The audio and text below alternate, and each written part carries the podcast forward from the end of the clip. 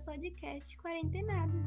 Aqui é um lugar para falar sobre tudo, de uma forma leve e tranquila, para você se acalmar nesses momentos tão desesperadores. Meu nome é Anne. E meu nome é Evelyn. Aproveite o podcast. O tema do episódio de hoje é empatia.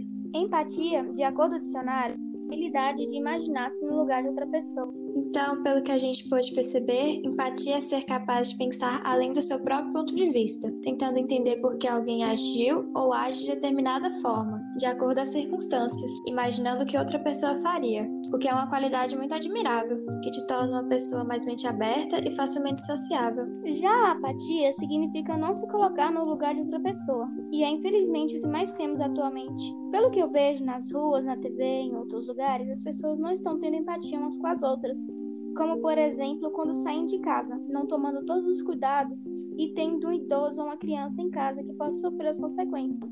E uma forma de empatia seria ficar em casa e cuidar não só de nós mesmos, mas também de quem está ao nosso redor. E enquanto tem pessoas que não respeitam a quarentena, há outras que ajudam aquelas que não conseguem se isolar, como pessoas que moram na rua. E agora que essas pessoas estão mais em casa, tem mais tempo para refletir e acabam parando para pensar sobre o próximo. Por isso que a gente percebe tantas ONGs, doações e apoios a instituições atualmente. Se você puder contribuir com algo, tem várias causas que precisam de apoio. Ou você pode ajudar um animal, uma pessoa sem teto, até mesmo uma pessoa que está no grupo de risco. Seria muito gentil e empático da sua parte. E deixamos linkado também no nosso Instagram várias causas que vocês podem entrar em contato para estar ajudando.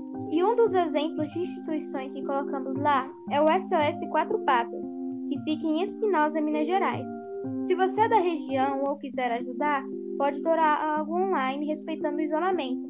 Seria muito importante para eles continuarem cuidando dos animais que foram resgatados. Também vamos deixar no nosso Twitter tudo que a gente mencionar por aqui.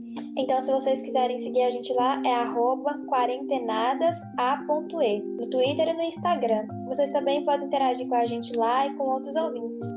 Nós queremos saber o que vocês fizeram de empático atualmente, seja ajudando alguém que está infectado ou apoiando emocionalmente alguém que não está bem com a situação.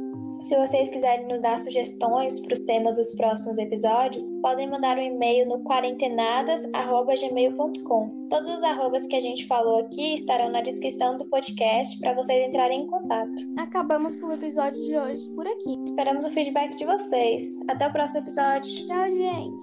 Tchau.